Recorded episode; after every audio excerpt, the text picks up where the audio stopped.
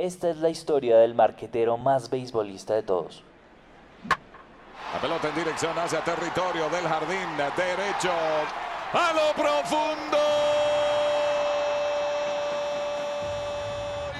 Hola mi gente linda, yo soy Manuel y bienvenidos a Emprendete. Por favor tomen sus audífonos, súbanle al volumen porque al diamante de la arena entra el protagonista de este partido.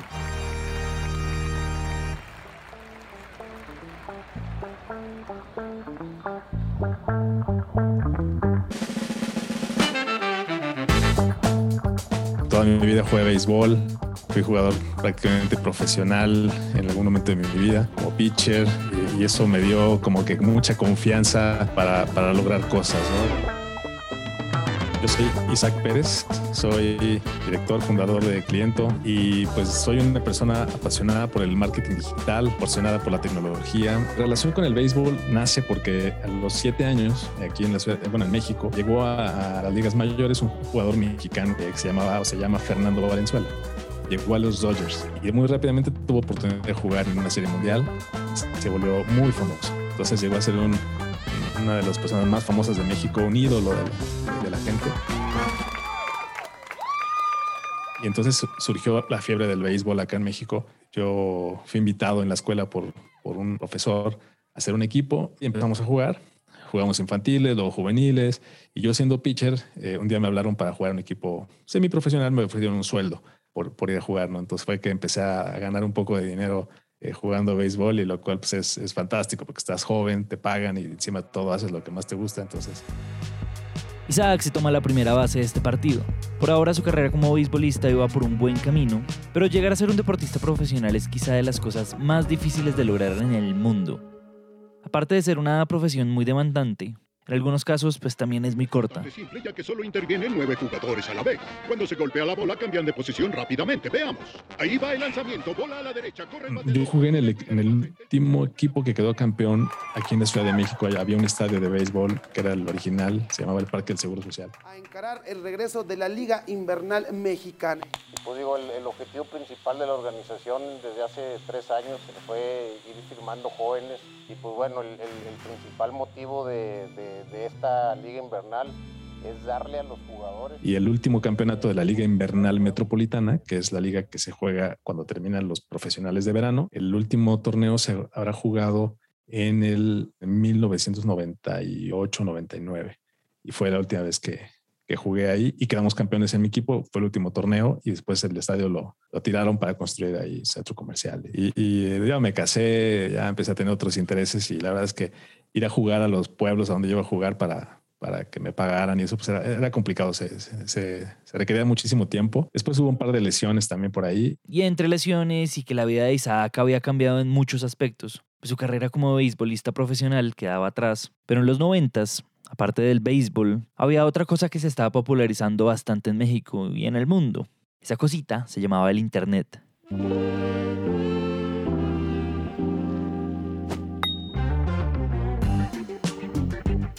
gustó mucho la computación desde la primera vez que vi una computadora. Como que eso me atrajo mucho y luego viendo a mi padre, ¿no? Que se dedicaba a los sistemas, ingeniero en electrónica con especialidad en, computación. Y eso como que me llevó mucho hacia, hacia mi carrera, ¿no? Estudié ingeniería cibernética en la Universidad La Salle, acá en México. Y bueno, pues el, aprender a programar y todo esto, pues en, esa, en esa época, en los, 90 era un, bueno, sigue siendo un gran activo, pero en esas épocas era, eh, era muy demandado la, tema de los programadores. Estaba surgiendo todo este boom del Internet y, y entonces había mucho trabajo y, la verdad que pagaban bien, etcétera. Entonces mi, mi, carrera me gustó mucho, ¿no?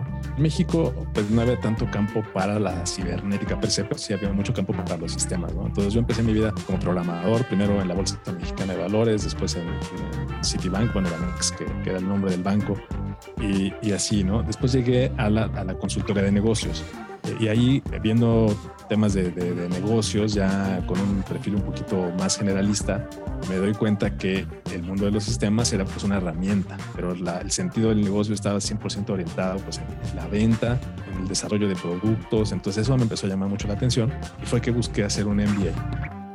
El MBA es una maestría que se llama en dirección de empresas.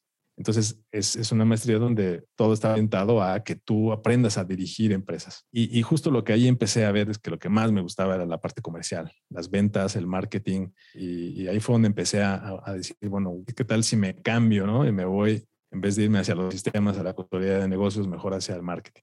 Y, y, ahí es donde me, hacia donde me quería ir. No dejaba yo de pensar en moverme.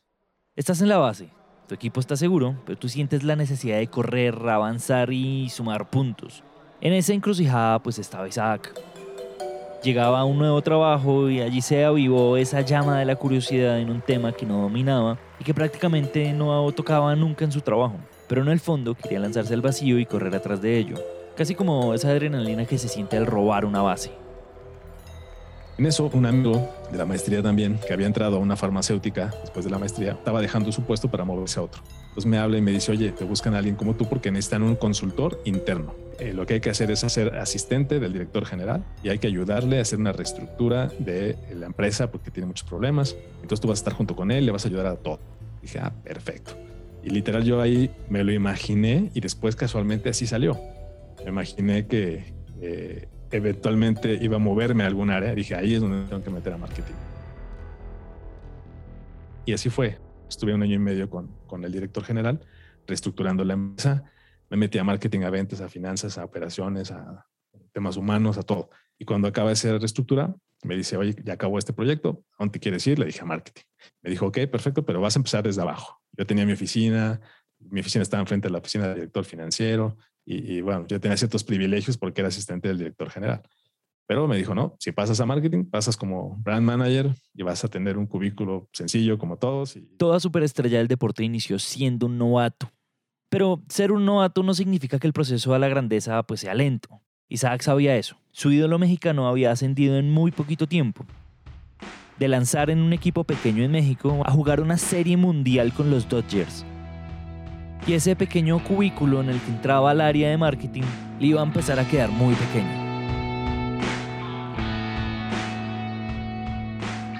Y así fue, así llegué, empecé de cero, pero bueno, con cierta experiencia, con maestría, muchos años ya de trabajo, así que tuve esa ventaja, ¿no? Que yo empecé a ver el marketing con un poquito una visión más, más integral, ¿no? Más de negocio, y eso pues también me, ayudó mucho a crecer y entonces rápidamente crecí a, a Group Brand Manager, ¿no? Y, y, bueno, de ahí seguí un poco avanzando. Me tocó hacer comerciales en tele, ganar premios también de, de creatividad con, con, las agencias que trabajaba y me dan la oportunidad de lanzar Advil. Advil de Hell, ¿no? que era un lanzamiento muy exitoso. Era un proyecto para mí muy grande, pero todo ese proyecto pues, tuve la oportunidad de armarlo. Fue una cosa espectacular y, eh, y sí, o sea, esa fue un poquito la, la forma en la que, que fui creciendo. De dominar un tema, de muchos meses de aprendizaje, de diferentes pruebas y errores, pues queda el conocimiento. La experiencia no miente y al volverse muy bueno en el área de marketing, Isaac empieza a buscar nuevos retos, a aventurarse en nuevas industrias y pues a buscar nuevos caminos. Mira, yo creo que tengo, tengo también ese, como que esa característica, ¿no? Que a lo mejor como que me aburro. Entonces llega un momento que no hay tantas oportunidades de hacer lanzamientos como este de Advil, o, o sea, no hay tantos, o sea, pasan años y pues sí, se le hace una mejora al producto, se hace una campaña diferente, pero como que todo ocurre lento, ¿no? Entonces yo creo que yo necesitaba un poco más de adrenalina, un poquito más de algo nuevo y fue que fue, busqué otras cosas y me llamó mucho la atención la, la agricultura y me ofrecieron este, este puesto de encargado de la división de biotecnología de Monsanto, ¿no? Semillas biotecnológicas, mucha innovación y, bueno, ahí fue a dar a, otro mundo muy diferente, al mundo de la eh, agrícola. ¿no? Yo entré a Monsanto en, en, en junio, julio del, del, 2008 y más o menos en esa misma época del año, julio por ahí, del 2010, en Estados Unidos se arriesgó mucho un producto el cual no funcionó y la Bolsa de Valores de Nueva York castigó mucho a la empresa y la acción se cayó. Eh, de 140 dólares que estaba la acción cuando yo entré, se cayó a 40 dólares. En ese momento deciden cerrar varios países, cambian gente, entonces traen gente de Centroamérica a México y gente como yo que éramos relativamente nuevos, pues algunos salimos. Entonces fue una experiencia muy bonita, eh, muy enriquecedora, pero que también complementó muchísimo mi visión, ¿no? La tecnología, el marketing y justo como que me preparó pues, para lo que venía, que yo no sabía, que era todo este tema de, de Internet.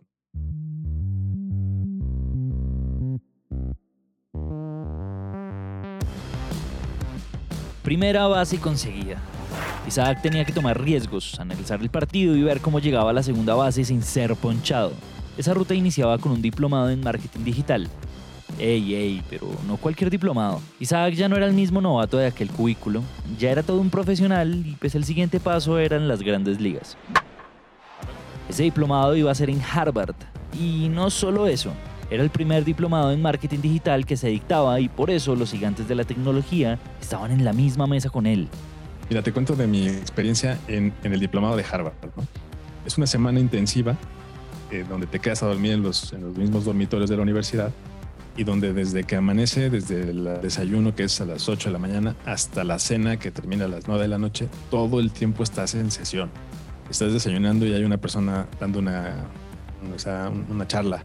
Estás comiendo, otra persona dando una charla. Estás cenando y otra persona dando una charla. Y en el día pues estás en sesiones con profesores de Harvard y sobre todo te presentan casos, ¿no?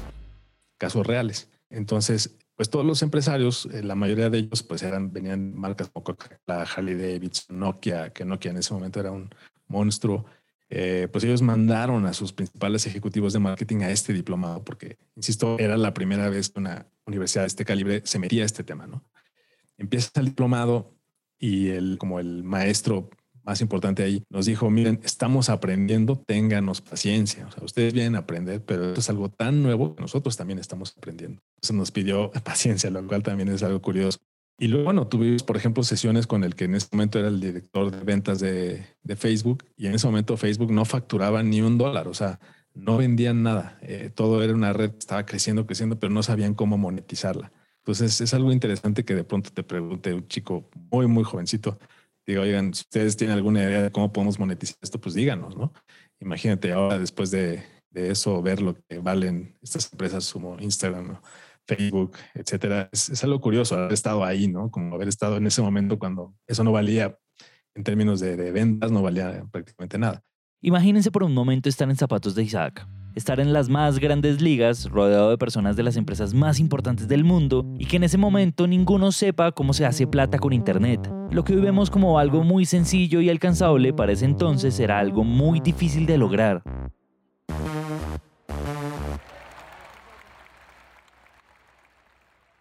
Algo que yo, yo vi en esa experiencia es que yo comparaba, ¿no? Decía, por ejemplo, aquí estaba el director de marketing de Latinoamérica de Coca-Cola, por ejemplo y él decía, nosotros ya estamos haciendo cosas digitales, pero seguimos sin entender bien qué vamos a hacer o por qué lo estamos haciendo, cómo lo vamos a medir, etc. por otro lado, tenía yo algunos compañeros que ya estaban haciendo negocios digitales, de verdad, o sea, ya ganando dinero y todo. Entonces, para mí ese, ese contraste es muy interesante. Por ejemplo, el caso de un tipo que había sido eh, bellboy en un hotel en Arizona.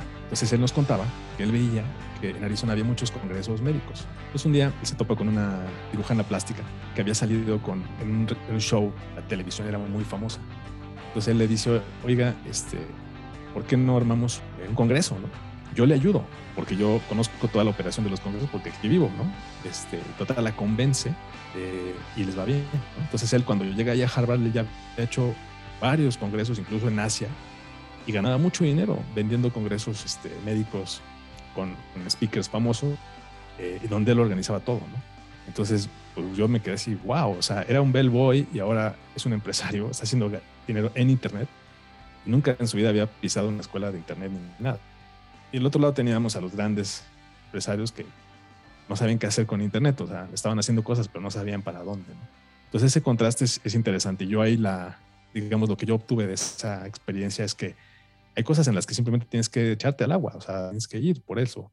Y, la gente que no tiene nada que perder, como este Bellboy, pues son los que se avientan, ¿no? Y, a veces la gente que eh, tiene algo más que perder por sobre todo su reputación o su experiencia, cuando tienes toda tu experiencia basada en la televisión y en los grandes medios, y pues no quieres dejarlos porque en lo nuevo no tienes experiencia, entonces eres uno más, ¿no? Y bueno, también te das cuenta que Internet pues, es de la gente que se avienta y de la gente que no, no tiene su, seguridad puesta en una experiencia previa, ¿no? Sino que más bien se avientan a, lo desconocido. Yo en ese momento, la verdad es que yo estaba del lado de los que mi seguridad estaba puesta en el mundo corporativo, porque yo había trabajado en puros corporativos grandes, ¿no? Y en ese momento yo era, seguía siendo un, empleado de Monsanto, ¿no? Entonces, eh, yo no era emprendedor en ese momento.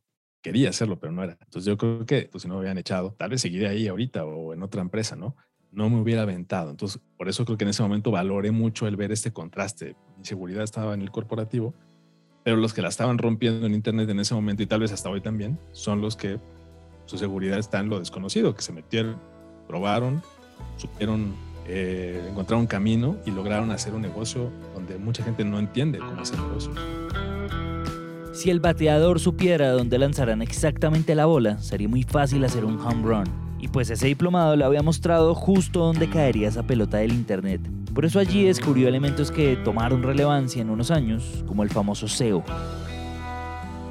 Es que cuando estaba en Harvard, otro de los compañeros que tuve en, mi equipo de, ese diplomado, él imprimía revistas en, Suiza. Él tenía como una imprenta, ¿no? Entonces, él me dijo que un día se le ocurrió poner un anuncio en Google donde decía, se hacen revistas digitales. Y entonces le empezaron a llegar. Y de pronto le muchos competidores haciendo lo mismo. Entonces él, él, decía que se volvió muy caro estar ahí en Google, etcétera. Y entonces ahí como que surgió que él me decía que él, lo, que, estaba haciendo era SEO, que era posicionarse sin pagar en Google. Entonces eso me pareció fantástico. Dije, no, pues eso es, eso es la, la, neta, ¿no? Me, quedé totalmente enganchado con la, gran oportunidad que representaba el SEO para, para todos los eh, eh, pequeñas eh, tiendas, pequeños comercios, empresarios, consultores que, que, no tienen dinero para hacer una publicidad tradicional, hacer anuncios. Y cuando salí de Monsanto, fui a ver a un profesor del IPADE que, que yo conocía porque nos veíamos en el gimnasio. Y entonces este, yo llegué y le pregunté, oye, mira, salí de Monsanto, tengo esta idea, quiero hacer una, una empresa que se, le ayude a, a otras empresas a estar en Google, ¿no? Entonces yo le platiqué toda esta idea, pero él me decía, mira, yo no, no, todo lo que me estás diciendo se oye muy interesante, se oye buenísimo, pero yo no sé nada de eso, entonces no te puedo ayudar. Eh, me dijo, mira, ¿por qué no me ayudas tú a mí? Yo tengo mucha consultoría de marketing tradicional, pero a veces me piden cosas digitales. Entonces, ayúdame. Si es algo digital, tú lo haces con la empresa que estás armando. Y así fue como arranqué lo que hoy es mi agencia.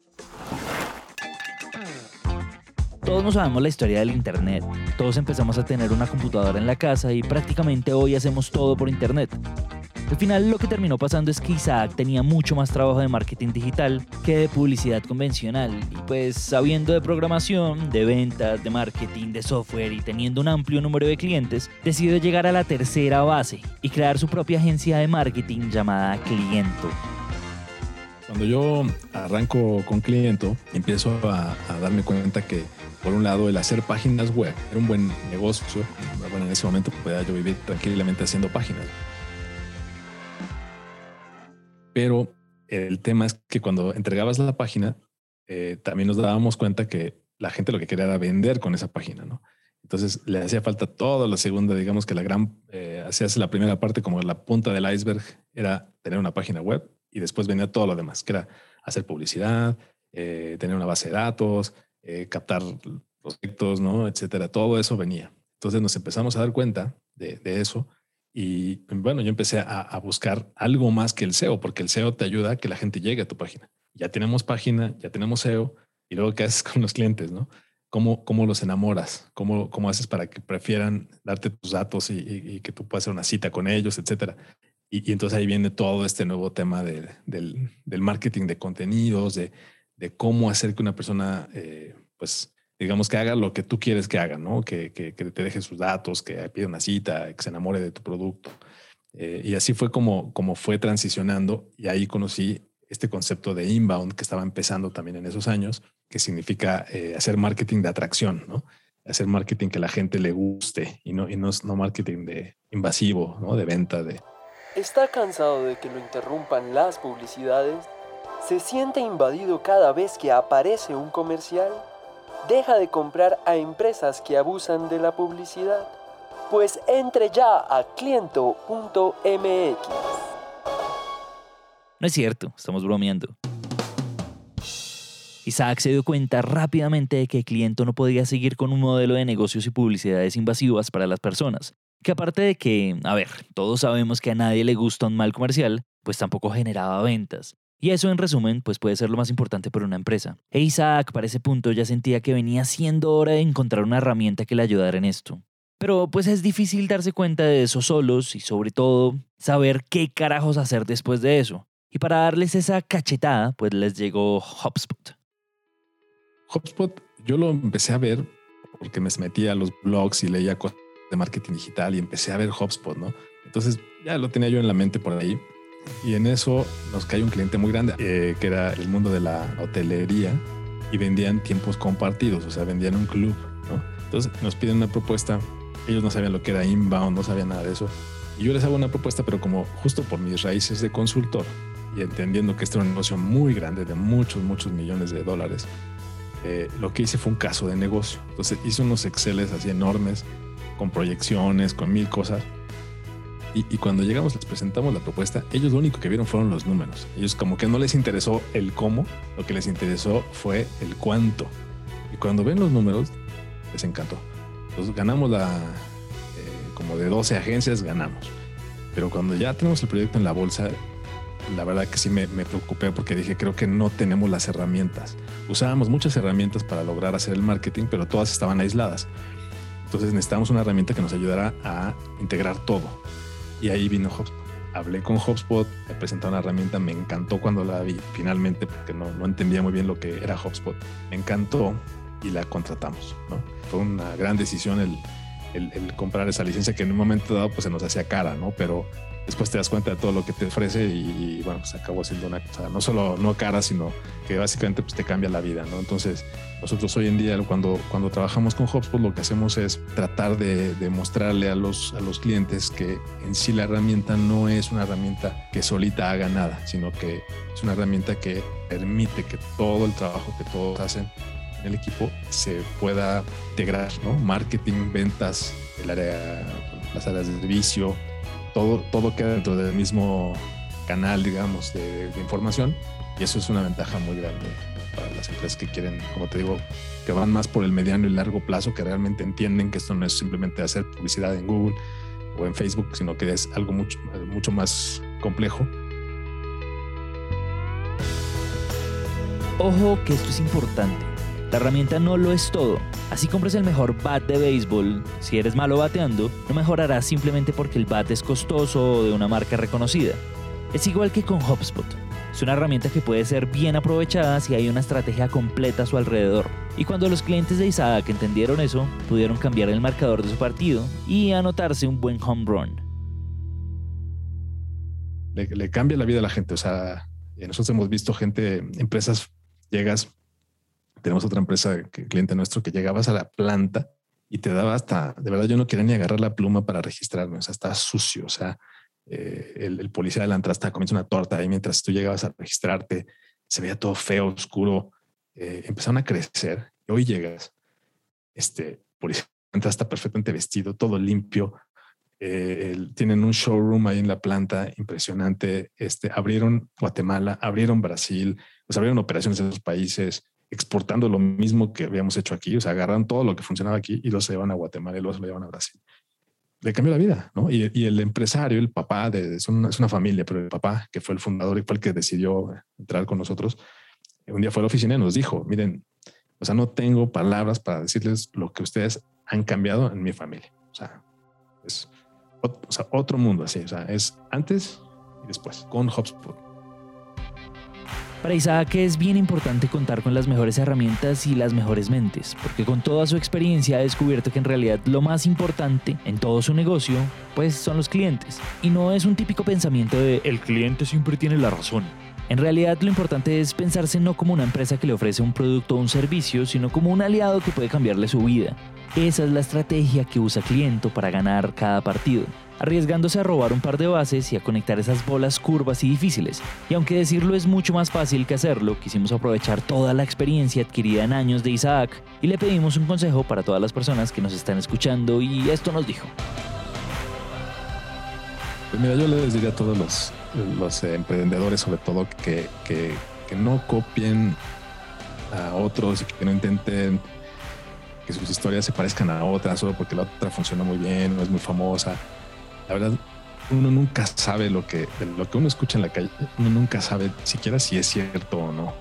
Creo que hay que ser auténtico en vez de copiar lo que dice Google o lo que dice HubSpot o lo que dice Cliento, lo que, que, que hagan su propia historia, pero que se aseguren de que para quienes están haciendo esa historia, que son los clientes, quiero pensar, están viendo beneficios, están viendo mejorías, están viendo algo diferente. Y la larga paga muy bien, paga muchísimo. Y cuando son épocas de vacas flacas, ahí es donde vas a recargarte en, en ese, en esa reputación, ¿no? en lo que has construido eh, y que eso nadie te lo puede quitar. Entonces, eso, ese creo que será el mejor consejo que les podría dar. Llegar a grandes ligas no tiene una fórmula en específico. En Emprendete hemos contado cientos de historias con caminos diferentes, que nos han enseñado un montón de herramientas al momento de emprender. Esperamos que entre más historias contemos, pues tengamos todos más herramientas para encontrar nuestro camino y que con ellas, literalmente, la logremos sacar del estadio. Esta es la historia del marquetero más beisbolista de todos. Este episodio fue escrito y producido por Andrés Guevara y Julián Riaño. El trabajo editorial es hecho por Manuel Torres. Todo el material gráfico y lo que ven en las redes es hecho por el equipo de La Negra, Daniela Arias, Luisa Ríos, Alejandra Sandoval y Daniela Rubiano. El diseño de sonido es hecho por Santiago Bernal. Si les gustó este episodio, recuerden dejarnos 5 estrellas en Apple Podcast o seguirnos en Spotify. Mi nombre es Manuel Torres y nos vemos en un siguiente episodio.